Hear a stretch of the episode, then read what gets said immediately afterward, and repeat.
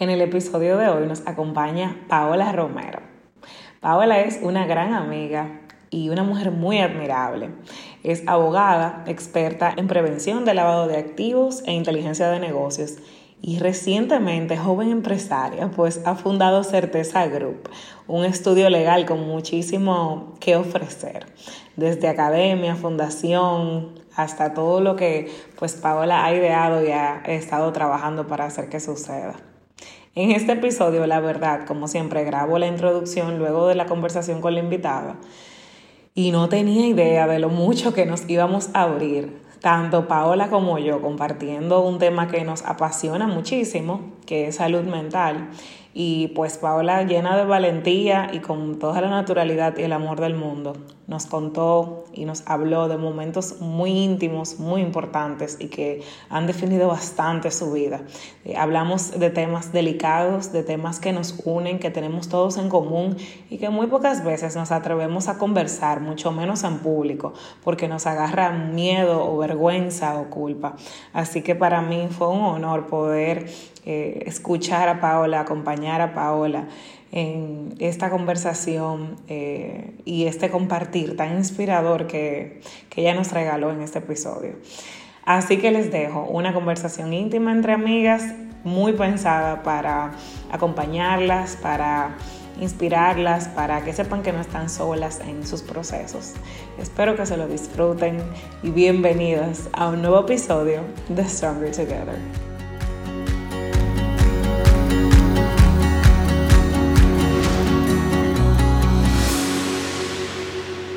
Yo estoy feliz hoy porque estoy junto a una amiga que conocí gracias a mi hermoso trabajo. Le, debo tanto este trabajo, Dios mío. Y la última vez que yo visité a Paola Romero, que ya se las eh, presenté en la introducción, eh, justamente estábamos hablando que yo la visité en su oficina de en la institución donde ella trabajaba antes y hoy estoy sentada en su oficina de su grupo corporativo que ella fundó estoy feliz, nos estamos mirando a los ojos y teniendo un momento, eh, donde ella me acaba de dar todo un, todo un recorrido, Paola, por todas las áreas de este lugar tan bello. Y estamos hablando de qué vamos a compartir con la mujer del podcast. Pero Paola y yo tenemos todos los temas del mundo que hablar. Todos. Todos los temas, para todos los talleres que ustedes quieran coger. Todos los temas. Nosotros podríamos hacer no un podcast, no podríamos hacer como un masterclass de así como de un par de meses hablando tú y yo nada más. Y yo dije, Paola, mira, yo quisiera que todas las escuchas del podcast conocieran un poco de ti, por eso te introdujo en la introducción ahí con todo lo que se puede, se la he sabido. Eh, que sepan lo importante que tú eres en mi camino, en mi trayecto. Como yo recuerdo cuando yo terminaba de las reuniones con Paola, que eran reuniones de trabajo, ¿verdad? Eh, yo te escribía, yo llegaba al, al, parque de mi casa, te escribía, wow, Paula, cuando yo salgo de hablar contigo, yo siento como cuando ya tú llegaste como a tu contexto de vida, como a tu gente, como que yo me siento nutrida, feliz, Ay, eh, feliz. Entonces, primero eso, eh, es describirles un poco en la etapa en la que está Paola, de, de ser una joven empresaria. Qué lindo ser Dios mío, amiga. Una joven empresaria, pero de, de dónde viene Paola, de de X, ¿verdad? Que vamos a comenzar esa historia porque yo conozco tu historia y hay capítulos de tu historia que son para hacer varios episodios. A hoy es muy fácil, va para llegar en su jipeta, con su dos niños muy lindo, a su super oficina que tiene muchísimos metros cuadrados y dos jardines hechos por su, Hecho por su madre. hecho por su madre, que dijo que las matas eran importantes. Y ser una abogada y tener un equipo y tener todos estos planes de academia, de fundación, de medios, de estar en una junta, o sea, son muchas cosas que decimos, wow, como que cualquier mujer joven puede, si yo quisiera, eh, lograr eh, esto que ha logrado Paola. Pero siempre tenemos, pero yo esto, pero yo lo otro, pero a mí. Y, y si conocemos tu historia, Paola, dime tú, ¿cuánto pero? A bueno, mí, pero yo, y pero... Bueno, la verdad es que mi historia es un poco larga porque yo comencé mi vida adulta muy joven. Exactamente. Yo... Eh, yo soy una descarada hablando de todos mis temas de mi vida, porque la verdad es que yo no me avergüenzo de mi pasado en, en ningún sentido. Por eso has y, llegado aquí, porque lo has usado. Y he sabido eh, caerme 150 veces y levantarme 250 más. Y bueno, yo comencé mi vida muy joven. Yo eh, tuve a mi hijo a los 20 años, me casé, yo siempre digo que me casé, no porque estaba embarazada, me casé porque estaba perdidamente enamorada. Eh, y de ahí, cuando conté mucho más de la historia, ahí, ahí tú te vas a dar cuenta cómo estos dos años me han como sacudido tanto. Pero a la vez han, han sacado algo hermoso que ni yo misma pensaba que, que, que estaba dentro de mí, ni que estaba dentro de los planes de Dios. Entonces, nada, yo empecé a trabajar muy joven, yo empecé a trabajar con 17 años y yo desde, a mí mi papá tuvo una influencia muy grande en mi vida em, eh, a la hora de yo trabajar, porque él me enseñó a trabajar. O sea, mi papá me regaló un librito, eh, nunca se me olvida, que salió en un periódico, que era una historia de, de llevándole una carta a García, se llama, búscala en internet. Wow. Pero el tema era que era como que hablaba de cómo a una persona se le dio una asignación y esa persona en la época de cuando era con Paloma Mensajera, no preguntó dónde vive, a dónde eh, se, dónde se lo llevo, o sea, cogió esa carta y fue e hizo su trabajo. Y decía que pasaron meses, meses, y una búsqueda que pasó las Amazonas de no sé quién. Todo lo de papá era un poema, por eso él también me dio esa historia a leer. Pero decía que así es que había que trabajar. Entonces, durante toda mi, mi, vida laboral fue así. Yo trabajaba y estudiaba, entonces como yo no podía, o sea, dejar mi trabajo, tú sabes, porque en la época en la que muchas de mis amigas trabajaban para pagarse su salón. Eh, sí, que yo, los 20. Exacto, yo ya estaba trabajando para mi casa, porque yo ya tenía un bebé y tenía un esposo, o sea, éramos dos jóvenes Em, de la misma edad, porque de la era joven. Ajá, exacto, era joven. Él me, lleva, él me lleva cuatro años, o sea que él tenía 24 y yo tenía 20. O sea, éramos dos muchachos, literalmente tirando para adelante. Yo casi todo el tiempo estuve sola porque como éramos tan jóvenes, él vivía eh, entre aquí y Estados Unidos, tenía que irse mucho fuera del país a trabajar. Y nada, nosotros... Eh, em, Duramos 12 años casados, o sea, yo me divorcié recientemente eh, y la verdad es que es increíble cómo la vida cambia, porque eh, una de las decisiones más difíciles, pero a la vez más importantes de mi vida, fue lo del tema de, divorciarme. Primero, porque yo, ven, yo venía de una estructura eh, familiar muy fuerte y además de eso venía con muchas estructuras religiosas. Claro, que era eso tan o, sea, era algo que yo, o sea, yo hice todo lo que se pudo. yo llegué al, al, fondo de, de, de, de, lo que hay una oración, silicio, todo lo que tiene que ver con sacrificio. Y no entendí que simplemente las personas cambian y evolucionan. O sea, él tenía 20 años, 24 años, yo tenía 20, o sea, ya yo no tengo 20 y él ya no tiene 24. Entonces el tiempo pasó y nos convertimos en personas distintas y, gracias a Dios lo entendimos a tiempo, cada quien asumió su camino. En el momento donde nosotros nos definimos, porque a ustedes les tocó, porque lo eligieron y por muchísimas cosas, comenzar a compartir una vida junta, pero de los 20 a los 25 años, tú no eres la misma gente. Mi amor, pero para nada. Tú te puedes casar hoy eh, o lo que fuera, poner un negocio, lo que sea, a los 30 años. Y de los 30 a los 42 hay 12 años igual, ¿cierto? Pero son 12 años donde ya tú estás maduro y definido, donde a los 30 ya tú te conoces, te ha dado trancazo, te ha cometido errores, ha tenido victoria, ha tenido feedback, ha tenido tantas cosas que lo que tú haces en esos 12 años él es una persona que va madurando y siendo más sabia. Exacto. Pero lo que tú, lo que pasa en tu vida, y hagan el ejercicio, hagamos el ejercicio, todas las escuchas. O sea, ¿dónde tú, dónde, ¿cómo tú pensabas a los 20 años? Todas nosotras, Jesús Santísimo, espérate, que lo hice yo ahora. Yo no, Jesús Santísimo, o sea, yo no pensaba, yo no percibía la vida de la misma forma que yo creo que ni un 20% de como yo la percibo a los 20 años lo primero que tú crees que usted lo sabe todo.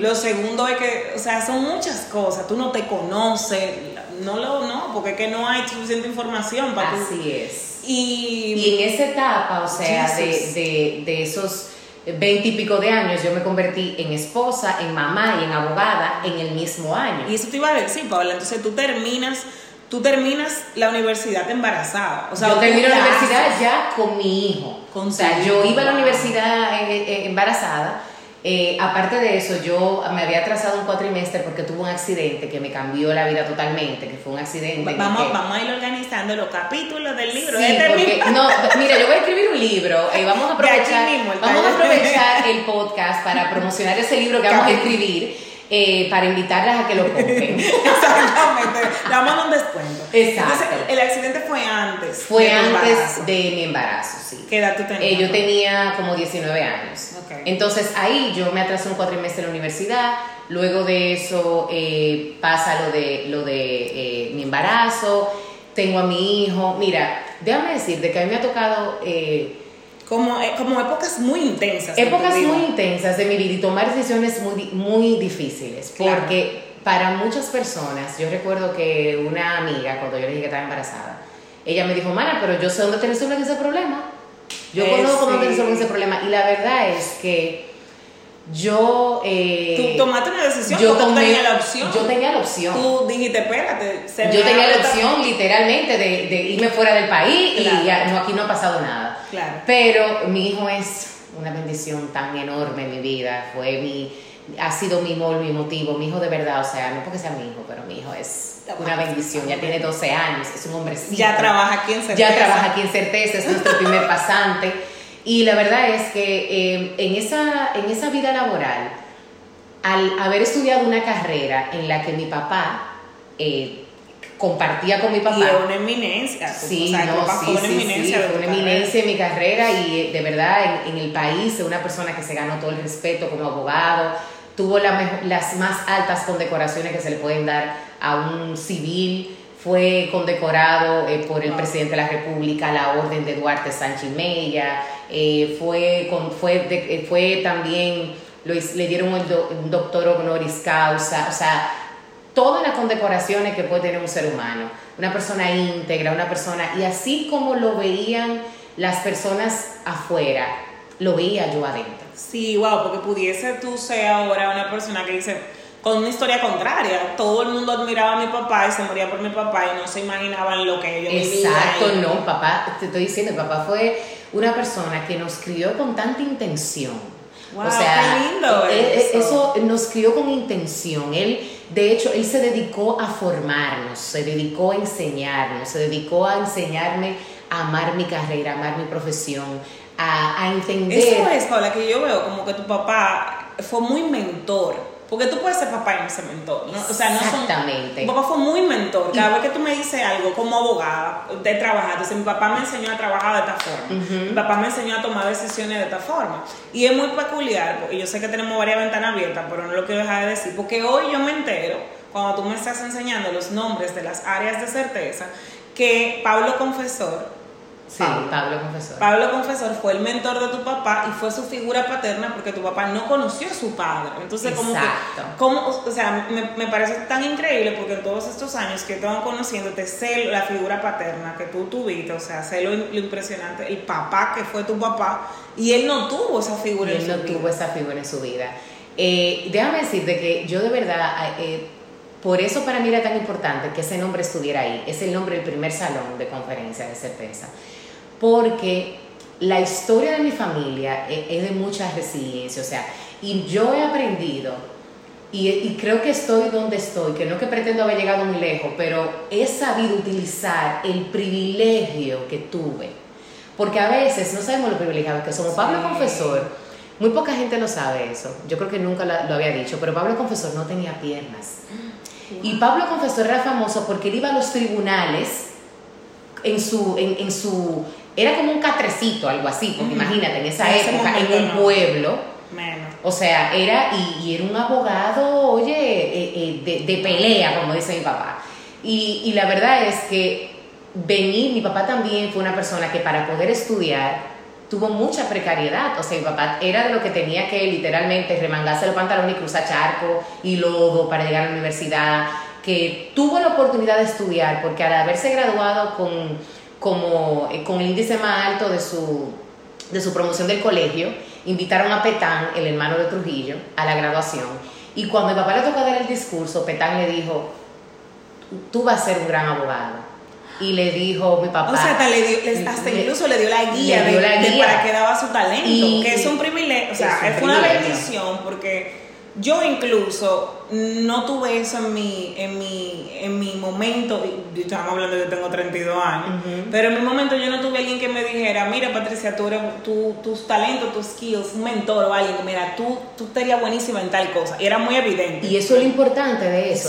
Eso, es lo importante de eso, esa guía. Y mira, mi papá le respondió, ay, a mí sí me hubiese gustado ser abogado, pero mi, mi mamá no tiene con qué pagarme la universidad. Y Petán le dijo, el lunes ve a la, era, era a la voz de Yuna, creo que era, que era un emisor en Bonao, y le dijo, yo te voy a dar trabajo. Y papá estaba ahí el lunes a primera hora y ahí él trabajaba y se pagaba su universidad. Entonces, para mí, yo cuando me tocó la hora de, de, de asumir una vida adulta, yo siempre me hacía la pregunta, ¿qué yo estoy haciendo con mi privilegio? ¿Por qué? Porque a mí nunca, me, o sea, yo nunca he tenido que brincar ningún charco no. Yo he tenido acceso a toda, a, la mejor educación, tuve un buen colegio, tuve una buena universidad, eh, eh, tuve la, oportunidad de hacer maestrías, de hacer... Y haber tenido a mi hijo, eso no me detuvo. Primero porque yo tenía ya ese peso sobre mis hombros. Yo fui la primera hija que se graduó de la universidad de mi papá. Mis tres primeros hermanos no, no, no, no terminaron sus estudios. Y mi papá eh, nunca reclamó eso como algo importante, porque para él lo más importante no era la carrera, para él lo más importante era cómo fueran como personas. De hecho, yo tengo tantas cartas de mi papá, y una de las cartas que yo tengo de mi papá, eh, él, él, él nos puso que mi mamá se hizo profesional, me, hizo, me recordó en esa carta que mi mamá se hizo profesional ya con nosotros tres grandes, porque mi mamá eh, siempre decía que ella no podía exigirnos una profesión si ella no tenía una. O sea, yo fui criada con una coherencia, Patricia, que de verdad para mí el privilegio más grande que yo he tenido en mi vida no, no ha sido de recursos, ha sido con los valores que ahí me formaron. ¿Entiendes? Entonces, eh, eh, eso para mí, el, el, cuando yo tenía que ir a la universidad embarazada, cuando yo tenía que hacer mi tesis con mi muchachito gritando y con el muchachito eh, eh, eh, que a cada rato yo tenía que estar, yo tenía que trabajar el otro día. Entonces yo tenía el carajito dando gritos, terminando la tesis, el, que, que, tenía que estar pendiente de qué supermercado, que no sé quién, porque ya yo tenía una casa. yo recordaba que mi mamá también lo había hecho. Ay, wow. Porque mi mamá estudió ya con nosotros tres. entonces, entonces al final cuando tú entiendes tu privilegio y tú entiendes lo que tú puedes hacer con eso, tú dices, oye, a mí no me luce. Y mira qué, qué importante. Me encanta la pregunta que tú haces de qué estoy haciendo como privilegio, porque es una pregunta muy consciente. O sea, a veces nosotros entendemos que privilegio, ah, hay derechos, y privilegios. Hay personas que no disfrutan de derechos. De derecho, hay muchísimas derecho a, a, tener una educación, un ocio, una salud. Y nosotros, eh, tú por ejemplo, dices, yo estoy consciente de que no es que yo soy una víctima ¿verdad? Porque, ay, Dios mío, que a mí me pasaron tantas cosas. Y yo, decirte, que tú tienes mucha historia para decirte, Patricia, yo he pasado muchas cosas. Por eso mismo, porque es lo que vengo a traer. Yo quisiera que tú nos contaras así brevemente, porque sé que es una historia larga, para que la gente entienda, cuando tuviste un accidente que cambió mi vida. Bueno, yo en ese accidente que yo tuve, que tenía 19 años, yo, bueno, obviamente casi muero ahí, yo tengo dos cirugías en la columna, eh, yo soy un robocop, yo tengo hierro por todos lados yo tengo en mi brazo izquierdo, tengo también eh, lleno de hierros también, a mí se me rompió el nervio, yo duré casi seis meses en cama, me hubo que volverme a enseñar a caminar. Eh, como te dije, me atrasé en la universidad, después viene lo de mi embarazo, eh, y ha sido como uno se cae y se levanta, se cae y, se levanta. Por eso me parece muy, muy increíble que tú nos regales, que tú te haces la pregunta, ¿qué estoy haciendo con mi privilegio? cuando en tu historia de vida tú tienes acontecimientos que es tan fácil para una persona caer en, el, victimato. en el victimato, en cómo me puedo parar a pesar de todas las cosas que me han pasado. Es que eso es parte del propósito. La gente a veces confunde mucho las metas con los propósitos. O sea, el propósito es un todo. El propósito es como el conjunto de todas esas metas que te van llevando hacia algo que es más grande. Entonces, por ejemplo, la universidad era una meta, pero no era el propósito. Claro, wow, claro. O sea, el, El, haber inclusive, el tener este, e, este negocio ahora, e, e, esta, este bebé que es certeza, es una meta, no es el propósito. O sea, y cada una de esas metas, para llegar a ellas, tú vas a tener que caerte muchas veces. Pero eso es lo que nos ayuda y nos da el aprendizaje. Mira, para mí, yo tuve una, una experiencia eh, contigo mismo, Patricia, que te lo comentaba antes en nuestra conversación. Y fue que antes de yo iniciar eh, Certeza, en una de nuestras sesiones, porque Patricia ha sido mi mentora de marca personal. Dios mío, qué orgullo. Eh, Patricia, yo, yo siempre te he admirado mucho, porque eh, esa pregunta de qué estoy haciendo con mi privilegio viene mucho inspirada de gente como tú. Y no te lo digo a ti, eh, te lo he dicho a ti, pero se lo he dicho a muchas otras personas que te conocen. Y es por el hecho de que yo conozco tu historia yo sé de dónde tú vienes. yo conozco de dónde, de dónde, de, dónde, o sea, lo que tú has hecho. Yo decía, es que yo estar donde estoy, un jonrón de Patricia no puede ser un jonrón mío. Porque el que vino, el que, el que viene de primera no es igual que el que vino de tercera. Aunque sea una carrera. O sea, ¿qué yo estoy haciendo con mi privilegio? Me lleva, me llevaba a mí a entender y te lo dije ese día. Y tú me escribiste en la pizarra que yo tenía en mi oficina, me pusiste, comienza desde abajo. Y en ese momento yo comenzar de abajo, ya yo estaba básicamente casi en lo más alto que yo podía llegar en la institución en la que estaba. Eh, ganaba bien, me sentía bien, tenía el respeto de mis compañeros, pero había algo que ahí es que vamos con el tema del propósito. Sí que se fue alineando en cada momento y yo entendí que era eh, después con el tiempo fue que yo fui entendiendo por qué era importante que yo eh, me independizara y formara lo que es continuar un legado profesional que no viene de mi papá, viene de Pablo Confesor.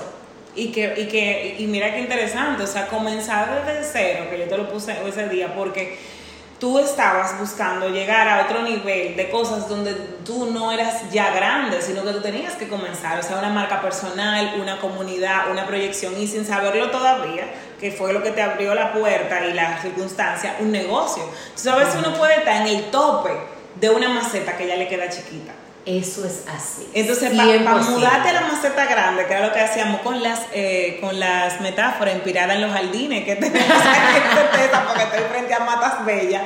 En ese nuevo maceta, mucho más grande, tú tenías que comenzar como una plantita pequeña. Y a veces nosotros como que, wow, decimos, ay, ha comenzado otra vez. Y vemos como lo que tú dices, confundimos tanto la meta con el propósito, algo súper valioso que yo me llevo de esta conversación. Porque entonces como entendemos que el propósito es certeza, no la meta, si certeza cambia o si algo pasa, ya tú te fracasaste en la vida. Mira, déjame decirte que la prueba de fuego más grande de mi vida, yo estoy eh, experimentándola ahora. Y te voy a decir por qué. Antes, hace ni siquiera hace mucho, hace dos años, los cimientos de mi vida eran mi familia de la que vengo. Claro, tus padres. Mis padres. Era mi familia que formé, o sea, mi esposo y mis dos hijos, y mi fe. ¿Y qué pasa? Que esos tres cimientos de mi vida, de alguna manera u otra, hicieron cuchuplum y se me se, se, transformaron. o sea, pero primero para transformarse fue como, que mueren un chingo. Mueren. Pero tú sabes que, que dice, algo que yo leí hace mucho tiempo, dice que para una semilla, cuando tú tienes una semilla, para que de una semilla pueda crecer una planta, la semilla tiene que morir. Sí. La semilla muere para que de ahí puedan hacer algo. Entonces, eso es lo que yo siento que yo estoy atravesando ahora mismo en mi vida. O sea, a mí muere mi papá, me divorcio, eh, y, el tema del divorcio para mí afectó mucho mi fe, porque yo lo que sostenía mi matrimonio era mi fe de que mi fe en Dios, de que Dios podía transformar las cosas. lo que pasó fue que tu fe se transformó. Mi fe se transformó porque yo entendí que una cosa es la voluntad de Dios y otra cosa es la voluntad de Paola. Eh, sí, wow. Y que y entendí en ese proceso y con mucha terapia también, entendí que porque yo hasta de Dios me había alejado, Patricia, porque yo sentía que Dios me había fallado.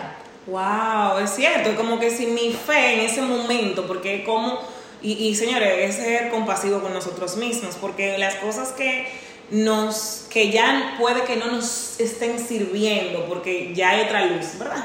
que ya no quedan chiquitas, la forma de ver la cosa, que papá Dios nos dice, sí, está bien que tú creas que es así, pero es más, es más grande o es diferente, en un momento nos ayudaron a sobrevivir. Así es. Ahora, esa fe que yo tuve en un momento de mi vida, un, una- un tipo de creencia y cómo nosotros los seres humanos estructuramos nuestra creencia.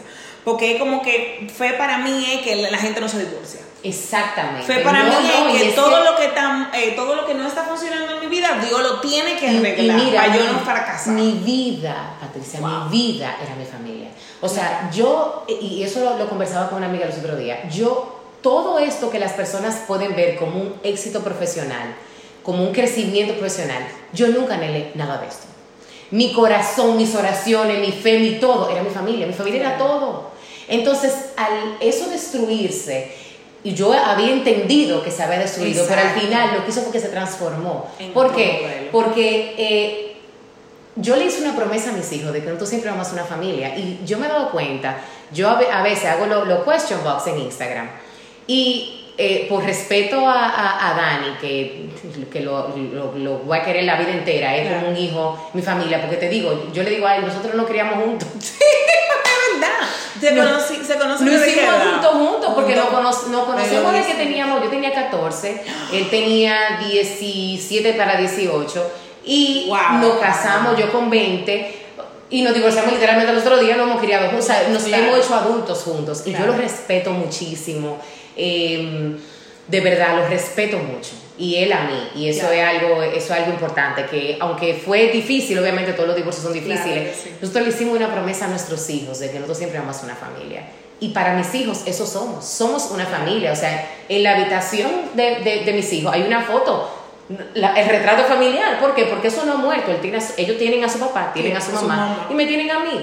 Y siempre nos van a tener. Entonces, es esa, esa, ese cambio de mente. Ese, ese precepto que uno tiene que familia significa matrimonio. Matrimonio, y no es nada Y yo igual. viví ese proceso y qué bueno poderlo conversar contigo que lo has vivido. Porque yo- ese, ese, yo viví un proceso con una amiga y en ese momento, ojo, ah, importantísimo, Paula, lo vamos a tratar ahorita, que es algo que yo admiro mucho de ti dentro de toda la cosa.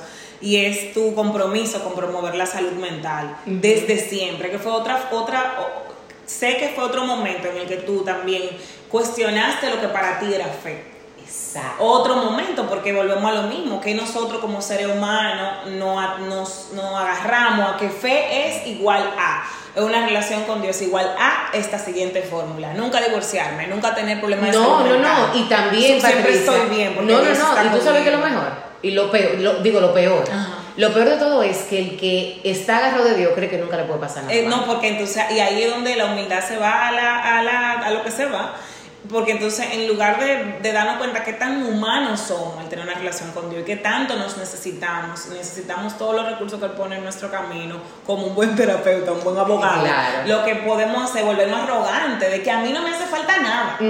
O sea, Paola sí, porque Paola tal vez no, no, no tiene una relación que yo entiendo que una relación con Dios no pertenece a ningún círculo. Entonces, Paola sí le va a pasar de todo. Mira, a mí. Pero a mí no, porque yo como estoy en cierto, en cierto círculo o tengo cierto tipo de fe o cierto tipo de compromiso, pues a mí no me pasa nada y yo no necesito a nadie porque mi matrimonio va a estar bien, mi salud mental va a estar Y bien. eso no hay, no hay una esclavitud más grande Ah, que esa. Yo me di cuenta que. Porque que- y es un tema de ego, porque al Claro. final no es Dios, es ego, es que yo sí, yo sí estoy bien. Claro. Claro. que a mis amigas le pasan cosas, porque ellas están afuera, en otro lado. En el mundo. En el mundo, pero yo que estoy aquí, No, a mí no me pasa nada. Y entonces, ¿cuánto sufrimiento? Porque al final, ¿quién está sufriendo? Nosotros que estamos sufriendo. Y nos lleva a vivir una hipocresía inconsciente, porque eso es lo grande. inconsciente que inconsciente. te hace perder tu identidad. Wow. Porque a mí, yo creo que Dios de verdad, en esta temporada de mi vida, Dios me está, yo me estoy conociendo, Patricia. Increíble, Literalmente, yo me estoy conociendo ahora, a los 33 años. Porque, y, y dentro de todas las cosas que están pasando es porque te has permitido soltar todo lo que tú has pensado hasta este tiempo. Y ahí es que no entra nuestra relación con Dios. Ahí lo que entra es nosotros y nuestro ego. De que como yo siempre he creído que esto no se puede hacer, yo no lo voy a hacer nunca aunque me muera. Y déjame Y, decirte, y- y- eso es verdad, eso es una realidad. Y mira, tú que, sea. y tú que abordaste el tema de la, de, de la salud mental y de las cosas que nos pasan y cómo uno lo, lo puede transformar en algo bueno. Yo no sé por qué yo he tenido eh, la, la, no quiero utilizar la palabra desgracia, pero realmente es una desgracia de tener tantos episodios de suicidios a mi alrededor. Eh, tus hermanos. De mis hermanos. Y, un, amigo cercano. un amigo cercano y también otra persona cercana, eh, muy cercana a mi familia, tuvo un intento de suicidio que fue el más reciente y el más difícil. Y, y la verdad es que eso me ha llevado a mí a tener un compromiso con la salud mental más profundo del que yo me pude haber imaginado, porque al yo convertirme en una vocera del tema, que lo soy desde hace unos años, yo no estaba consciente de que yo misma necesitaba ayuda. Ah, porque ahí viene el tema de la coherencia, que no lo vemos, porque no, lo vemos. ¿Tú sabes cuándo yo me di cuenta que yo realmente necesitaba ayuda? Cuando empezó a afectarme en el trabajo. O sea, yo estaba, mira, que yo o sea, yo estaba que yo no podía retener ni la hora en, el, en el cerebro. o sea, ya me estaba afectando un nivel que tú y yo estábamos hablando y yo estaba en babia. Yo, no, yo era una cosa que yo, o sea, ya yo había ido a terapia por el tema de, de, mi divorcio. O sea, yo duré un año en terapia, mis hijos también. Eh, yo fue un proceso muy... No hay que hacer los procesos solos. Sí, no hay que hacer los procesos solos. Yo, gracias a Dios, eh, yo, no, yo no sé ¿Qué hubiese pasado si no hubiésemos tenido apoyo eh, de profesionales? Acompañamiento. Un acompañamiento, una preparación. Eso es, eso es imprescindible. Y yo me acuerdo que cuando yo terminé el tema del divorcio, yo dije, mira, yo quiero buscar una terapeuta para Paola. Yo quiero ahora atenderme con una mujer que, wow, que no ella la mamá, exacto, la exacto, exacto. Yo, quiero atenderme a mí, a Paola, y quiero que sea una mujer. Bueno, me recomendaron una terapeuta, que, la adoro, y una vez yo le, le, cuento a ella lo, lo, que, lo que me estaba pasando, le digo, oye, estoy teniendo problemas para concentrarme, y ella un día me dijo, esa misma frase que tú dijiste ahorita, que hay que aprender a ser generosos con, con uno mismo. ¿Por qué? Porque yo siempre fui muy dura conmigo. Claro, tú estás en un proceso de divorcio, de terapia, de edad, y, yo, no, no, no, y yo estaba, no, no, y no, no, no pasa nada. No pasa nada. No pasa nada. Yo, por favor, vayan a terapia ustedes, los que lo necesitan, porque así que son. Porque como yo, soy muy fuerte, ¿no? Y mira que dentro de la. Yo nunca me decía de que yo soy fuerte, yo soy fuerte, pero yo tenía como un, una fuerza interna que yo no sé si es que viene de mi familia o no sé, pero una fortaleza interna que, por ejemplo, mi, si la pelota me tira una bola, yo la bateo y ya, y yo entiendo que lo normal es batear la bola. Pero nunca me había sentado a pensar, oye, mija, pero como que va mucha bola, ¿eh? Como que tus brazos están un poco cansados pero yo no me daba el permiso ni de descansar, ni de bajar el bate. Ni siquiera de, admitir, wow, me están tirando mucha bola, estoy bateando mucho. Y déjame decir. Es el automático, ¿no? Que batear es mi automático, yo, yo siempre tengo que estar bateando. Y, para y por ende yo tengo que estar bien, aun a pesar de lo que sea que me te pasa. Exactamente. Y, y para que sepas que en ese proceso de buscar qué era lo que me estaba pasando, que yo dije, yo tengo déficit de atención. Yo me hicieron toda la prueba de déficit de atención, salía que yo, bueno, salió un estudio que yo tenía una alta probabilidad de tener déficit de atención.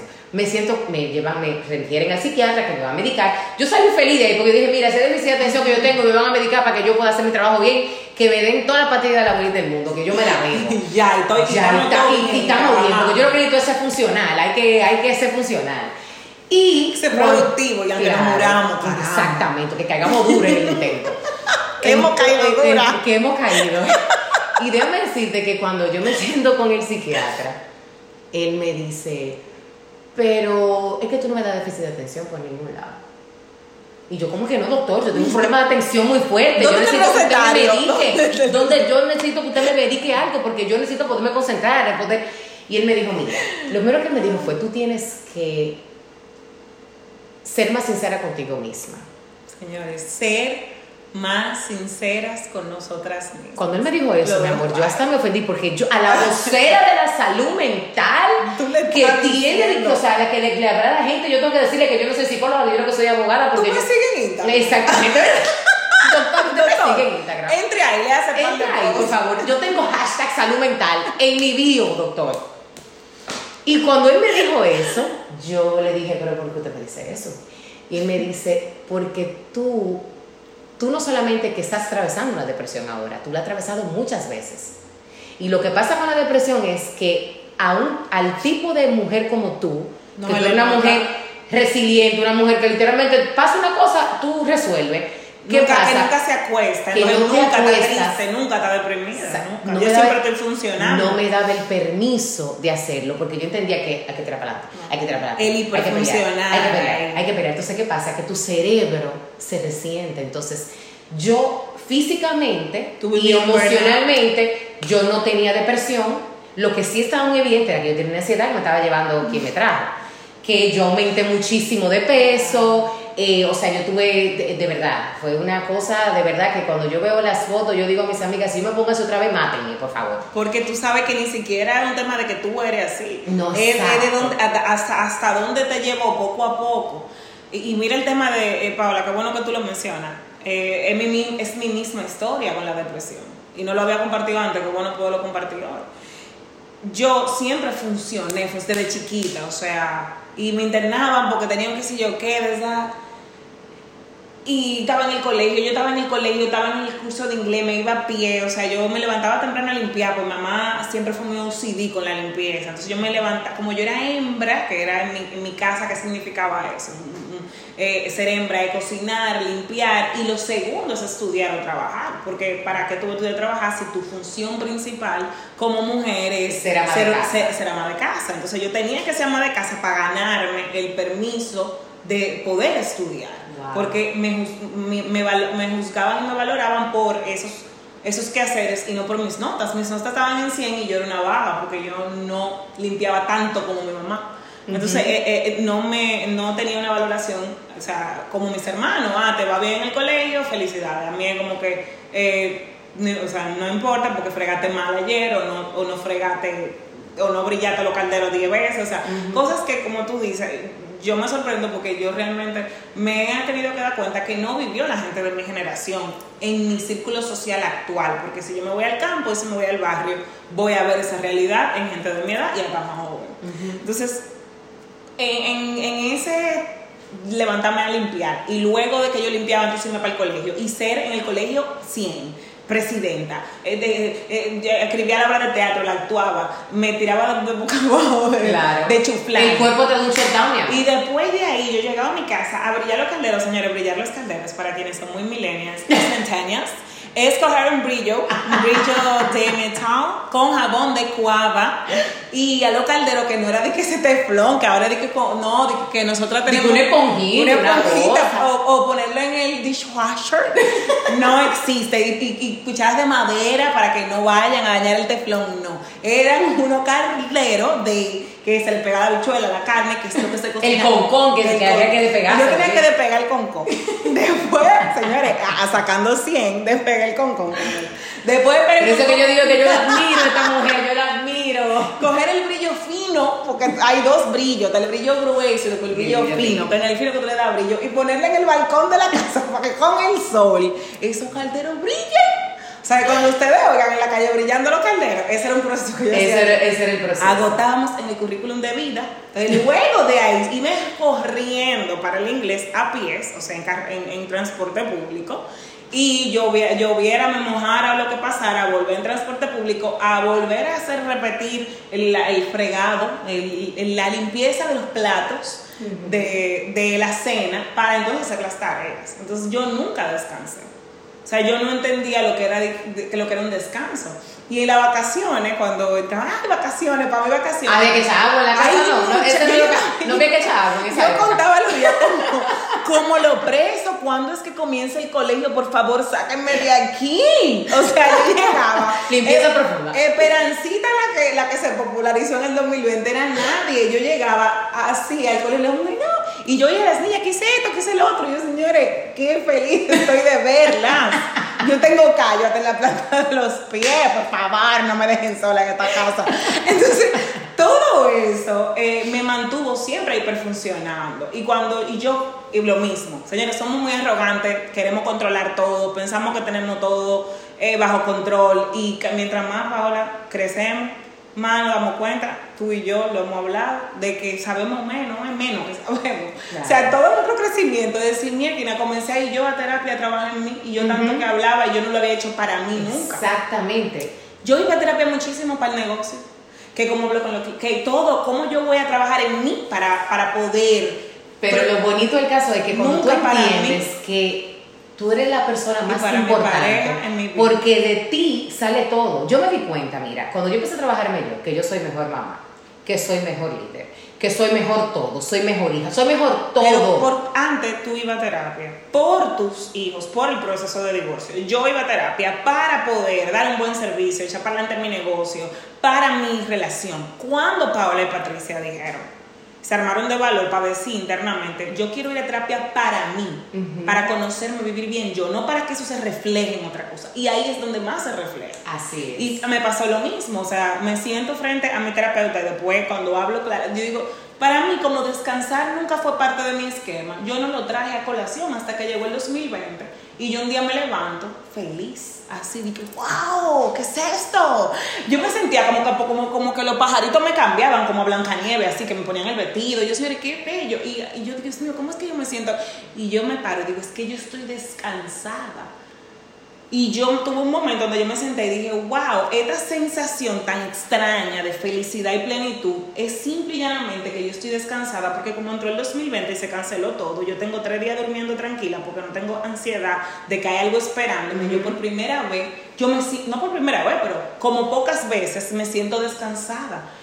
Y ahí es que yo voy donde mi terapeuta y le digo, yo, yo- eh, no, la gente descansa siempre porque hay varias veces en el año donde yo descanso.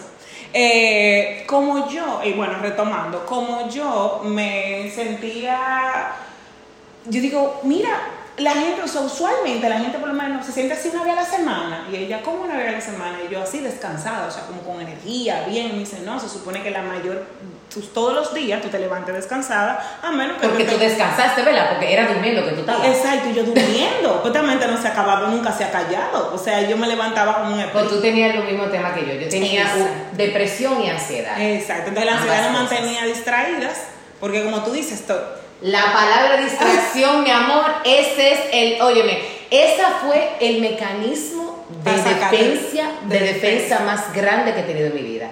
Yo creo. estoy ansiosa porque tengo muchas cosas, porque tengo tristeza. creo Pero nunca estoy triste, pero nunca no puedo estar tranquila, porque es más fácil. Cuando me dijeron eso, la vez me dijeron, Patricia, y yo no, porque la ansiedad yo la reconozco, pero tristeza o depresión jamás. Yo siempre he sido una persona positiva, feliz, echadora para adelante. Me dicen, sí, estás hiperfuncionando. Pero qué bueno que tú admites que sí tienes ansiedad, porque es más fácil para ti, porque la ansiedad entretiene. Cuando mi terapeuta me dijo a mí la ansiedad entretiene, yo me rajé a llorar, que hu- hubo que volver a retomar conmigo Mana, pero yo estoy anonadada porque es que tú y yo, contrale. Por eso que tú y yo no No queremos tanto, porque es que por tenemos eso. demasiadas cosas en común. Porque eso fue exactamente lo que me pasó a mí. O sea, la, déjame decirte, Patricia, yo crecí profesionalmente cuando pasaron dos episodios en mi vida. Se suicida mi hermana y Dani se fue a vivir fuera, que fue, eh, Wow. eh, que se fue, duró dos años fuera, que fue parte de lo que empezó a deteriorar mucho la relación. Claro. Esas dos cosas a mí me dijeron, Paola, a trabajar. Y Claro. yo iba, yo salía de la iglesia los domingos. de ti. Yo salía de la iglesia los domingos, sentaba mirando un muchachito con Wendy ahí en la oficina y empezaba a trabajar. A y era trabajar, trabajar, trabajar, trabajar, trabajar, trabajar. Tenía una jefa que era muy exigente y eso era para mí el, me- o sea, era el, re- el mayor reto. Yo pude haber renunciado, porque mucha gente me dijeron renuncia. Pero tú sabes qué, yo siempre decía en mi mente, I'm not a quitter, I'm not a quitter. No. Y de verdad. Yo voy a poder. Nadie ha podido con ella, pero yo voy a poder. Mira, te voy a decir algo que también ese, esa mentalidad de I'm not a quitter a mí me llevó también a quedarme en sitios, en cosas, en relaciones que yo debía haber terminado antes. Y entonces hay que, y vamos, vamos a replantear la no era quitter. Cuando yo me dicen, no sea, no renuncie, no dejes las cosas por mitad, termina lo que comenzaste. Entonces, como yo nunca, I never quit, yo nunca renuncio. Pero ¿a qué tú estás renunciando? Porque tú sí estás renunciando a tu salud mental, tú estás renunciando a tu bienestar. A ti tú A ti. Entonces, yo no estoy renunciando al trabajo, pero yo renuncio a mí todos los domingos cuando yo, en lugar de compartir con mis hijos y descansar, Ujú. yo estoy eligiendo un trabajo. Ahora, ¿qué es lo que pasa? Y esto es un tema muy complejo de explicar, que gracias a Dios, yo por- lo puedo hablar por primera vez públicamente, aunque lo he compartido con todo mi círculo. Contigo en este episodio porque es difícil de entender, porque asociamos la depresión y los problemas de salud mental con no funcionar, no lograr nada y estar postrados en una cama, estar locos. Entonces, cuando tú ves, son mujeres, hombres, personas exitosas, echadoras para adelante, eh, positivas, es difícil tú entender, felices, alegres, no vamos a decir que no felices, alegres. Alegres. Eh, tú, tú, es difícil entender cómo positivas. Esas personas, positivas, cómo Patricia y Paola me van a decir a mí que ellas están luchando con depresión y ansiedad, o, sea, si, todo lo contrario, ah, porque lo que pasa es que mientras no, no mientras tú y yo estuviéramos trabajando, no estábamos sintiendo tristeza.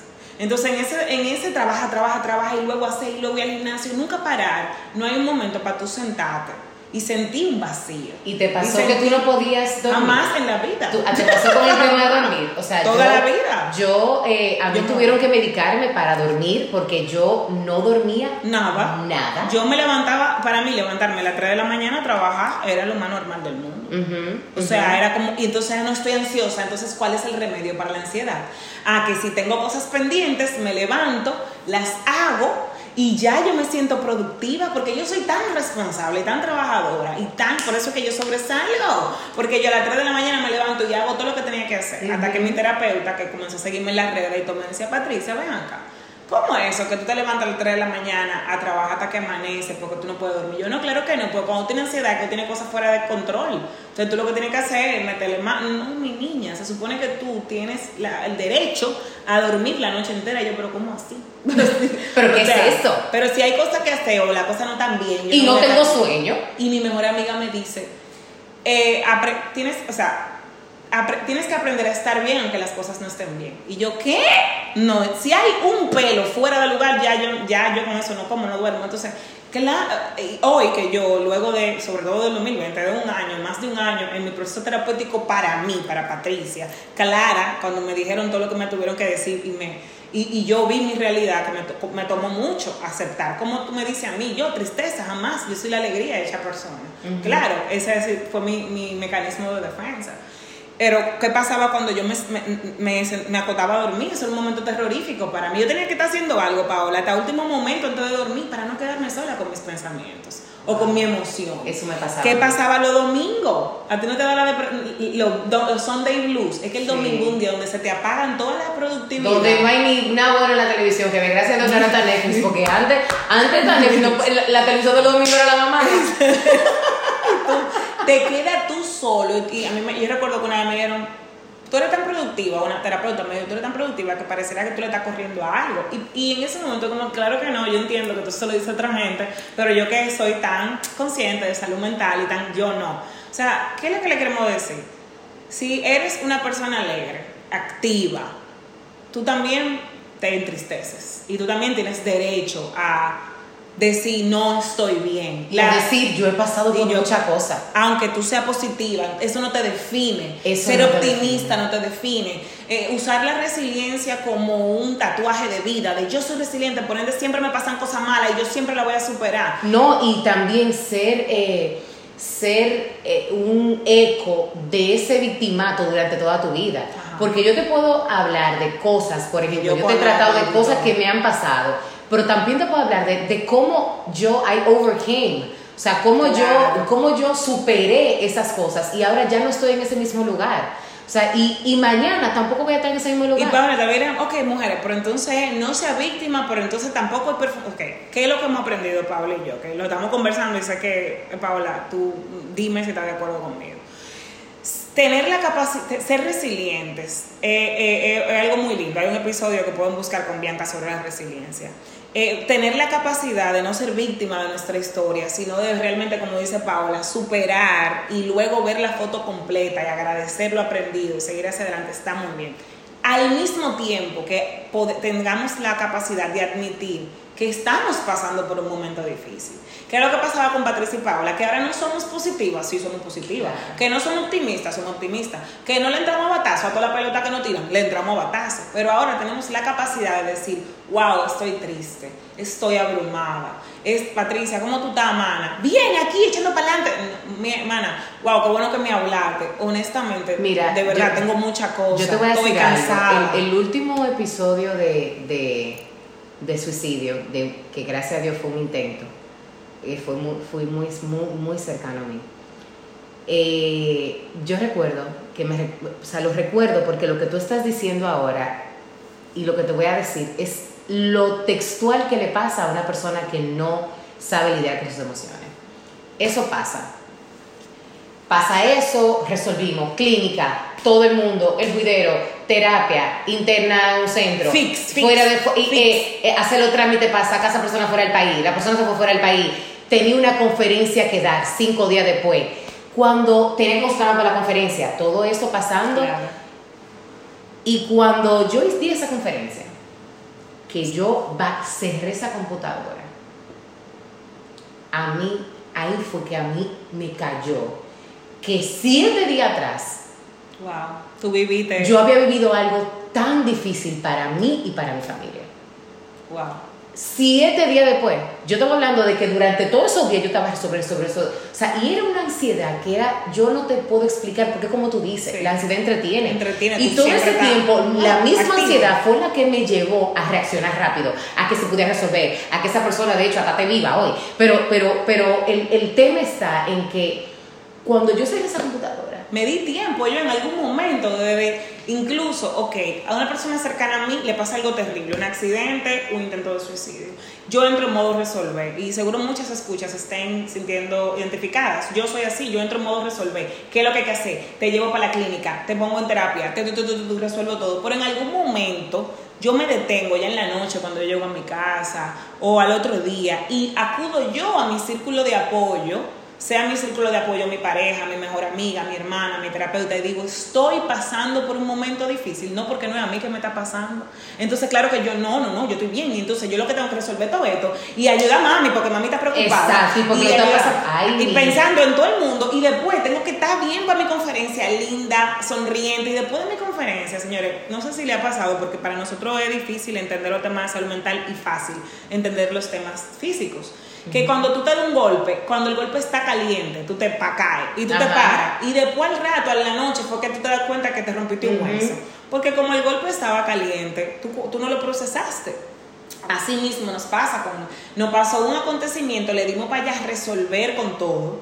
Resolver es bueno, pero cuando no resolvemos y nos damos el espacio de ser conscientes de cómo me siento, cómo estoy, qué significa esto para mí, qué ha detonado esto en mí. Wow, me siento nerviosa, me siento triste, me siento, o sea, cuando no tenemos esa capacidad, que yo no la tenía, la estoy desarrollando ahora, de pensar en cómo yo estoy, no cómo está mami, cómo está papi, y después llamo a mi prima para decirle, ay, yo estoy preocupada por mami, porque tú sabes cómo se va a poner, pero estamos para afuera todo y para adentro nada. Cuando se acaba todo, que tú te ves, que, que terminaste la conferencia, que ya mami te atendió, papi se atendió, todo el mundo está ya resuelto, el, le cae, te cae, eh, eh, te enfrías, ¿verdad? Te Y enfrías. llega la realidad. Y llega la realidad y ese hueso roto, ve, que tú tuviste un detonante de un trauma, Y- que tú estás nerviosa, triste, detonada completamente, o sea, de que tú estás drenada, de que tú estás cansada. Y muchas veces lo que nos entra es la culpa y la vergüenza de por qué yo estoy así, yo no sé qué me pasa. Porque no nos damos ni siquiera el, El permiso, de llorar. No, es de que yo no sé qué me pasa porque todo está bien. ¿Cómo que todo está bien? Si hace una semana, pero ya eso se resolvió. Y otra cosa, está bien, tú no sabes por qué, pero por lo menos vamos a admitir que no estamos bien. Porque es que hasta que no haya una razón que para mí sea válida, yo no voy a admitir que yo estoy triste. Porque porque tú estás triste por eso, el no validarnos, esa fue otra una de mis grandes lecciones que estoy aprendiendo ahora. No validar lo que yo siento. Es un disparate. ¿Quién dijo que es un disparate? Eso es así. Pero para Paola eso no es nada. Entonces, señores, ahí está lo que todos nosotros como colectivo vamos a buscar como información y a cambiar la forma de verlo a nuestro, a nuestro ritmo. Porque cuántas veces no le pasa algo a una persona cercana a nosotros y nosotros le decimos, pero eso no es nada, Paola. Tú no puedes estar así por eso, porque mira a tus hijos qué lindos están y mira qué bella tu oficina. ¿Cómo es que a ti te está pasando tantas cosas buenas y tú estás triste? Tú tienes que ser agradecida. Y hay que aprender a enseñarle Ay, eso. Y hay que aprender a, a enseñarle eso a nuestros hijos. a nuestros y con el ejemplo como hicieron tus ejemplo. padres cada vez que te querían enseñar algo a ti porque el ejemplo es que mi esposo y la pareja a veces la gente más cercana a uno es que Félix cuando estaba triste ¿qué te pasa? ese era yo ¿Qué te pasa? ¿Y por qué tú estás así? Pero tú lo que tienes que ver es esto. Pero ojalá mucha gente estar como tú. Pero taca, taca, taca, taca, taca, porque como yo no me doy permiso yo para sentir, ¿cómo se lo voy a dar a mi esposo? Exactamente. Y hoy en día, con, pasando por mi proceso, viendo mi realidad y educándome chin a chin, porque me cuesta mucho todavía, porque el positivo y el proactivo que le quiere resolver todo a todo el mundo y así mismo invalidarle a la gente su propósito, su proceso. Hoy yo puedo le decir a Félix, mi amor, ¿cómo te sientes? Estoy triste. Ah, ok, mi vida, si quieres hablar de eso o cualquier cosa, estoy aquí. Y no querer que tú te bien para yo estar bien. Exacto. Y dejar que el otro viva, porque, y esto Brené Brown lo dijo, que me encanta, cuando tú no te sientes cómoda con tu vulnerabilidad, te molesta y te gira de la del otro. Si yo no me doy permiso para estar triste, yo no te lo voy a dar a ti tampoco. Y creamos un ambiente, un hogar muchas veces, donde la gente no tiene derecho a sentir nada. Eso es una realidad. Y, eso, mira, eso es Y mira, es muy duro. Y Desaprenderlo. Y a mí me tocó desaprenderlo muy rápido porque en estos procesos de dos años, primero Sí. esa situación que te dije, que yo recuerdo que cuando yo bajé esa computadora, a mí, yo llamé a mi prima, que yo no podía ni hablar. Ya- a mí, entre lo, o sea, yo no, ni siquiera se entendía. Y ella, su respuesta fue, yo estaba esperando que tú cayeras. Wow. Yo estaba esperando que llegara este momento y ahí fue que yo entendí. Y yo empecé ahí a decir, pero Dios mío, ¿cómo me puede estar pasando esto? Pero ahí fue que yo entendí, ahí fue que yo entendí, Dios mío, otra vez. Dios mío, eh, eh, eh, primero mi hermana, después mi hermano, ahora casi paso otra vez. O sea, todo ese tipo de cosas, ahí fue que me cayó todo encima. Y el otro, el otro caso fue con la muerte de mi papá.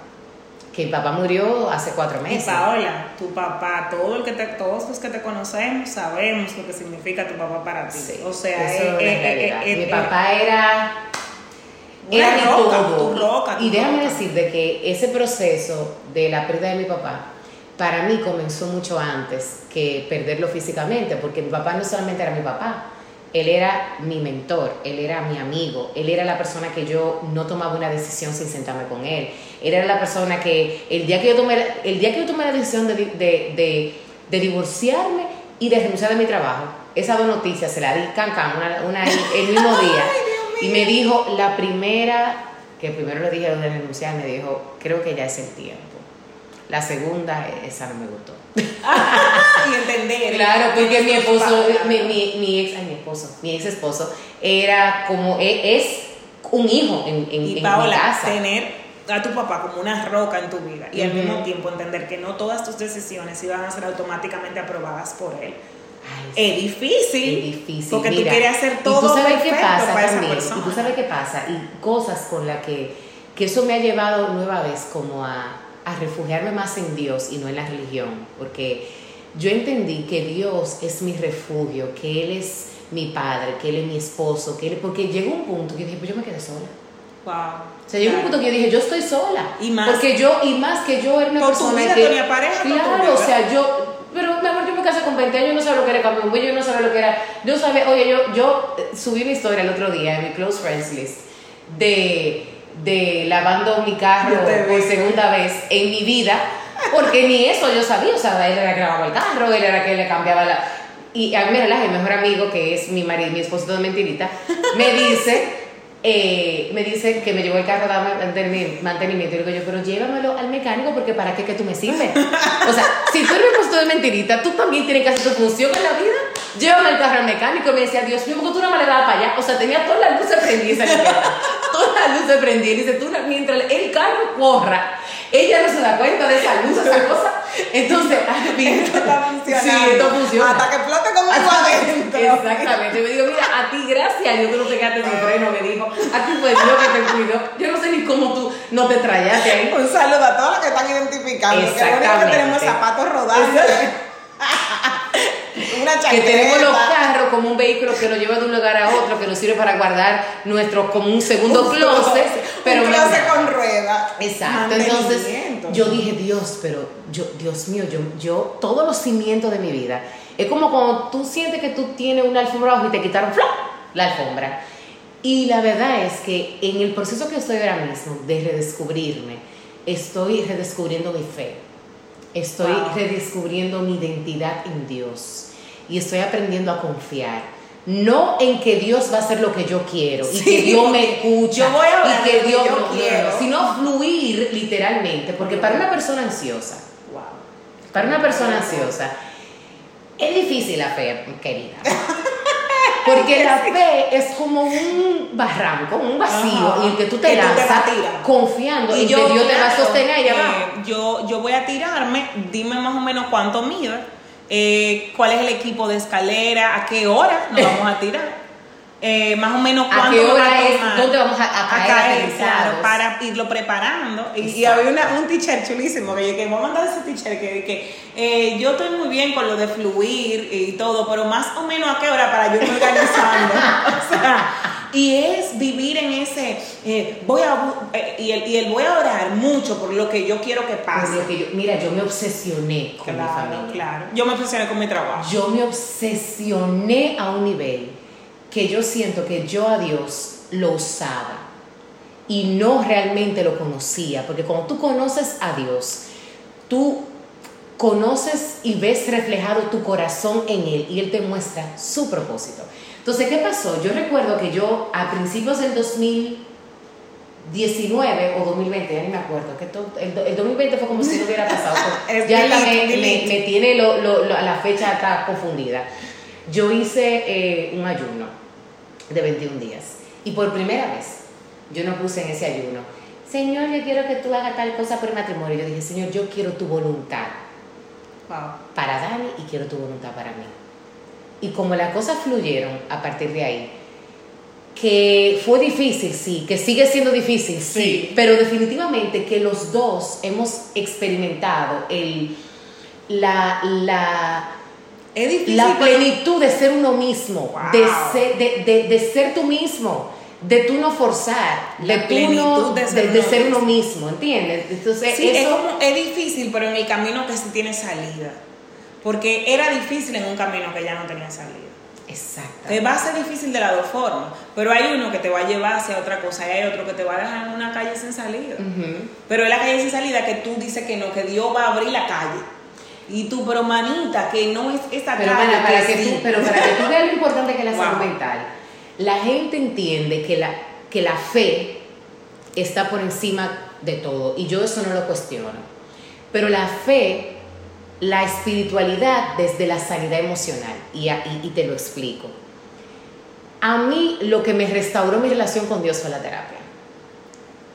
Y para lo de pasar este comentario que nunca lo he dicho públicamente, espero sea bien recibido. Como todo en la vida, nosotros podemos utilizar algo, puede ser nuestra relación con Dios, nuestra religión, como otra forma de nosotros ser adictos y como otra forma de nosotros ser necio y violento. Y de Una persona, y de de. Una persona, por ejemplo, que te dice, yo era, yo era adicto al alcohol y yo salía todos los fines de semana y ya no. Pero es una persona que ahora va a la iglesia todos los días, está en todos los grupos y en todos los lugares donde está, está repartiendo una palabra. Que eso está muy bien, pero ¿desde dónde lo estás haciendo? ¿Sustituiste una cosa por la otra? O sea, tu comportamiento eh, que no para o que no respeta, eh, tú sabes, eh, espacio. O sea, tú no estabas con tu familia porque estabas bebiendo, ahora tú no estás con tu familia porque tú siempre estás fuera. O sea, eh, estás machando una cosa con la otra. Y, y ahí viene, no es que hacer nada de eso esté mal, es desde dónde lo estás Desde haciendo. dónde lo. Porque cuando no nos conocemos, cambiamos una cosa por otra. Y Podemos estar, podemos estar predicando, podemos estar dándole clase a niños. Y si no lo estamos haciendo desde la conciencia y desde la salud, que nos toca hacerlo desde donde no es, a todos nosotros, Claro. porque somos humanos, no vamos a dar los mismos frutos y nunca vamos a ser conscientes. O sea, desde donde yo estaba trabajando 12 horas al día. Yo puedo trabajar un día 12 horas al día ahora. Y puedo decir, wow, hoy terminé a las 9 de la noche con Paola de grabar el podcast. Pero entendí que si hoy terminé a las 9 de la noche, uy, hoy trabajé mucho, debo estar cansada. Entonces me voy a relajar, me voy a permitir descansar y voy a buscar que en esta semana no terminara a las 9 todos los días. Porque yo me merezco descansar, porque yo soy un ser humano. Antes yo terminé a las 9 y terminé a las 9 todos los días y después me sentía dignificada porque yo trabajé 12 horas diarias. Ujú. Entonces, ¿qué es eso? O sea, ¿por qué tú no puedes parar? Porque tú no te das permiso de descansar. Porque tú tienes que ser la que más hace diariamente. O sea, tú vales para mí entender que yo valgo aunque yo no esté haciendo nada. Que yo valgo aunque yo esté descansando, que yo valgo aunque yo no tenga un logro nuevo todos los meses, que yo valgo aunque yo no esté sufriendo, pasando lucha. Fue, ha sido, ha sido un, un gran camino. Y me imagino que para Paola, y, te voy a hacer esta última pregunta, entender que ella vale y que, su, y que ella es hija de Dios y que ella es valiosa y que ella es una mujer valiosa, aunque su matrimonio no funcionara como ella esperaba que funcionara, aunque eh, ella haya tenido que comenzar de cero, aunque ella haya tenido que transformar cómo ella estaba viviendo su fe y su espiritualidad. ¡Wow! O sea, eh, es retador. Es retador, es retador, pero... Aunque yo no soy la que solo soy vocera de salud mental. sino la que Exactamente, es que tú sabes qué, esto va a sonar hasta arrogante, pero cuando yo digo que yo soy mucho, yo no puedo describirme en una sola cosa. Pero cuando digo que soy mucho, es que mira, yo soy madre, yo soy hija, yo soy amiga, yo soy mujer, yo soy joven, yo soy empresaria, yo soy líder, yo soy, yo soy tantas cosas, yo soy hermana, yo, yo, cuando yo trato de, de, de ponerme, esos son roles, Eso son, esa no eres So- tú. esos son roles. Y yo siempre decía, ¿qué, ¿quién yo soy? ¿Qué yo soy? Eh, Y las mujeres sufrimos mucho de describirnos de así, describirnos en función así. al otro. Y yo siempre me decía, si tú me quitas esto, ¿Quién yo soy? Si tú me quitas a mis hijos, ya yo no soy mamá. Si tú me quitas a mis padres, ya yo no soy hija. Si tú me quitas a mi esposo, Yo no ya soy yo no soy esposa. ¿De quién yo soy? Si tú me quitas mi carrera, ya yo no soy abogada. Y, y lo mío con el ser, que es, señores, ¿qué es ser y qué es hacer? Para mí yo era lo que yo hacía, incluso en mis relaciones. Yo soy la amiga que te hace, yo soy la amiga que te escucha, yo soy la amiga que te hace reír, que te da momentos de alegrías y yo soy la amiga que te apoya. Pero eso es hacer, yo estoy haciendo por el otro. Y cuando yo entendí que yo podía estar triste con mis amigos, fue un proceso para mí. Es que si yo me sentía mal, yo no veía a nadie. Y ahí es que nos aislamos en la depresión. Si yo me siento triste, yo no voy a ver a Paola. Pero porque yo no veo a Paola, le digo, mana, si ven que me siento mal. Yo no me daba ese permiso porque yo siempre tenía que estar bien para el otro. Sí, y, Entonces, y no era- te das el permiso de sentirte vulnerable. Vulnerable, Patricia, me decía, no, jamás. Entonces, me recuerdo que mi mejor amiga llegó de viaje y yo no, yo no lo pude planificar eso porque yo me sentía triste, me sentía mal. Y yo le escribí porque no aguantaba la ansiedad. Estoy ansiosa porque tú estás aquí, yo no sé cómo yo voy a hacer para estar bien todos los días, porque ahora mismo estoy pasando por algo. Y me dice, ¿y por qué tú tienes que estar bien todos los días si yo estoy aquí para apoyarte también? Y yo te quiero cuando tú estás triste. Y yo, ¿qué? Que tú me quieres cuando yo estoy triste. ¿Quién quiere una gente triste? Patricia siendo Patricia.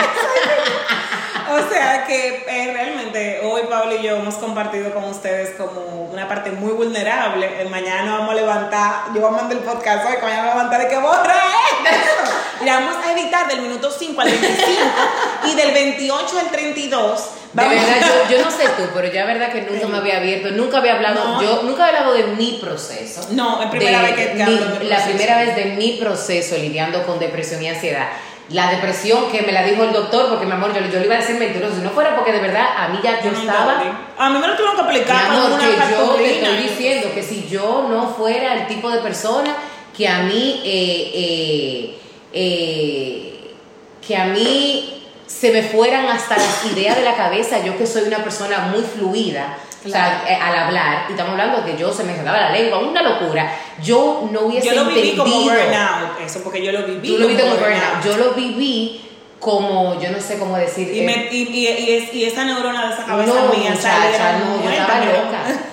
Entonces, hoy Paola Romero y Patricia Peña han salido del closet como mujeres que lidian con depresión siendo alegres, siendo positivas, siendo optimistas y siendo trabajadoras, con igual que todo el mundo, con temor de ser juzgadas, con temor de no ser suficientes, porque son las expertas en estar bien y en que Exacto, todo mi está bien. Nadie está mejor que Y nosotros. ojalá y ustedes las escuchan, si conocen a alguien o se sienten identificadas con ser personas muy trabajadoras, muy logradoras, muy positivas y muy alegres, hoy puedan darse el permiso de decir yo también me entristezco, yo también puedo tener depresión, yo también puedo sufrir de ansiedad, yo no tengo que ser super mujer, superman, superwoman para ser valiosa y yo no tengo que ser súper productiva para valer todo el tiempo. Claro. Y en ese proceso lo, lo estamos diciendo así fluido, pero estamos aprendiendo. Estamos aprendiendo y estamos, pañales. y estamos desde, nuestro, desde nuestra posición como personas que hemos experimentado esas condiciones. y que hemos tenido personas que se han suicidado cerca de Claro, nosotros, cerca que de nosotros, conocemos que conocemos. la realidad de que el cerebro es un órgano, de que los problemas de salud mental son hereditarios, así como los de las diabetes, y que nosotras hemos visto en carne propia, Paola en una historia mucho más, eh, wow, eh, estremecedora que cualquiera, la, lo que verdaderamente pasa cuando no tenemos salud mental, Eso cuando no estamos saludables, Do- cómo eso termina con nuestra vida de una forma más trágica y con secuelas más grandes que un cáncer o que cualquier otra cosa. Y por no entender lo normal que es somos humanos. ser humano, humanos. Sí, lo normal que humanos. es no estar bien. Ese famoso it's okay not to be okay. Eso es lo más poderoso. Eso es una de las frases más poderosas que existe. Lo normal es. Paola, si tuvieras compartirnos, ¿qué, ¿qué tú crees que te espera des- eh, después de todo? Vamos a decir después, porque uno siempre está en el proceso. ¿verdad? Pero yo entiendo que dos años donde dejaste morir tres pilares de tu vida o tuviste que ver morir tres pilares de tu vida y donde has visto eso transformándose. ¿Qué tú crees que hay para ti o qué lección? ¿Qué, qué tú aprendiste y qué tú crees que hay para ti en lo adelante? Yo creo que lo que hay para mí en lo adelante es un nuevo comienzo, en el que el que lleva el timón del barco, real y verdaderamente, no es mi necesidad de controlarlo todo, sino Dios. Dios, no la religión, no una iglesia, Lo que me están diciendo otras no personas. lo que me dicen otras personas, sino Dios y yo. Dios y yo siendo uno. Yo estoy en un proceso de mi vida, de verdad, que hay momentos que yo digo, Dios mío, pero yo no entiendo nada. Pero al final siento que el no entender nada es parte de, de mi proceso. Y como yo dije una vez, eh, hay algo que me ha ayudado mucho a entender y a, y a darme esa palmadita en mi espalda eh, cuando estoy pasando por cosas difíciles. Es decir, yo he pasado por cosas difíciles y ya no las estoy pasando. Así que esto también va a Va pasar. a pasar. Wow, yo he pasado por cosas difíciles, a que- quienes necesitemos escucharlo y han pasado, es decir, que esto también, Esto va también a pasar. pasará. Paola, yo lo que espero que no pase nunca es tu brillo impresionante que tú tienes para inspirarnos, para darnos amor. Tú sabes cómo yo hablo de ti cada vez que te veo. Parece Y una como, novela. yo, y como yo hablo de ti, mi amor. Paola, yo una comedia romántica que con una guaguita anunciadora Ay, sí. promoviéndonos y de verdad es como y yo te lo decía cuando tú tenías el temor que tenías a proyectarte en una etapa de tu vida donde esas estructuras todavía eran las que existían y yo te decía Paola pero es que lo tuyo es grande o sea que tú tienes una- un brillo y un talento que cuando tú comienzas simple y llanamente a compartirte lo que va a pasar en tu vida es muy grande y yo entiendo que eso de miedo y claro que va a dar miedo porque mira todo lo Y que yo, ha te, y yo te agradezco tanto porque usted, la- lo que la gente no sabe, que la gente que ve un video mío en las redes sociales no saben el primer video que yo grabé que tuve que mandárselo a Patricia 700 todos los veces. Yo eh, lo grabé 150 mil veces. Patricia me hizo tirarle fotos a la escenografía. Me voy a sentar aquí por la cámara para arriba, por la cámara para abajo. Patricia, mira, tú no sabes. Primero, lo importante que tú eres en mi vida, porque lo, lo que yo puedo proyectar ahora desde mi ser, Sí. eh, a través de las redes sociales, se lo debo a Dios y a lo que aprendí contigo. Eso es lo primero. Y lo segundo es cómo tú me has inspirado. O sea, te digo que el día que tomé la decisión de renunciar de mi trabajo en plena pandemia, Lo recuerdo. no es a cualquier persona que tú puedes llamar. Yo recuerdo que estaba en cabaret y recibí esa llamada. Y no es, no es cualquier persona que tú puedas llamar y te va a decir, mana, dale. Sí. Dale, que oye, lo Dale. mejor está por venir. Y yo con un miedo enorme. Y con muchas Y voces mira, que te decían lo contrario. exactamente, y mira hoy dónde estamos. Estamos, señor, en una oficina bella. Yo le voy a hacer unas stories para subirlo ese día y hacer un selfie para que ustedes entiendan eh, lo maravilloso que tienen mujeres que están contigo cuando tú estás en tu esquema viejo, cuando tú estás en tu, en tu renacer, en tu, en tu momento más oscuro o en tu pinino. Y luego, qué, eh, qué lindo. O sea, el abrazo que tú y yo nos dimos cuando yo llegué aquí fue un abrazo de yo sé y tú sabes todo lo que ha pasado para llegar aquí. Gracias, Paola, por tener el valor eh, haberme inspirado a mí incluso a compartir mi reciente historia personal con salud mental, que siempre he hecho anécdotas, pero esto ha sido lo más, wow, íntimo, íntimo y cercano a mi, a mi realidad actual, porque a veces es fácil es una historia hace 10 años. Claro, igual que yo, yo nunca lo había, yo nunca había pues. dicho, mi amor, y estamos todavía, todavía estamos bebiendo la, yo estoy todavía bebiéndome la patita. o sea que, estamos, o sea que estamos bien fresquecitas. Saludos a nuestros terapeutas, saludos a Farmacia Carol. laboratorio de referencia. Entonces, eh, nos hemos desnudado y esperamos simple y llanamente que eso le llegue como un abrazo cálido. Y eso es parte de lo que se llama propósito.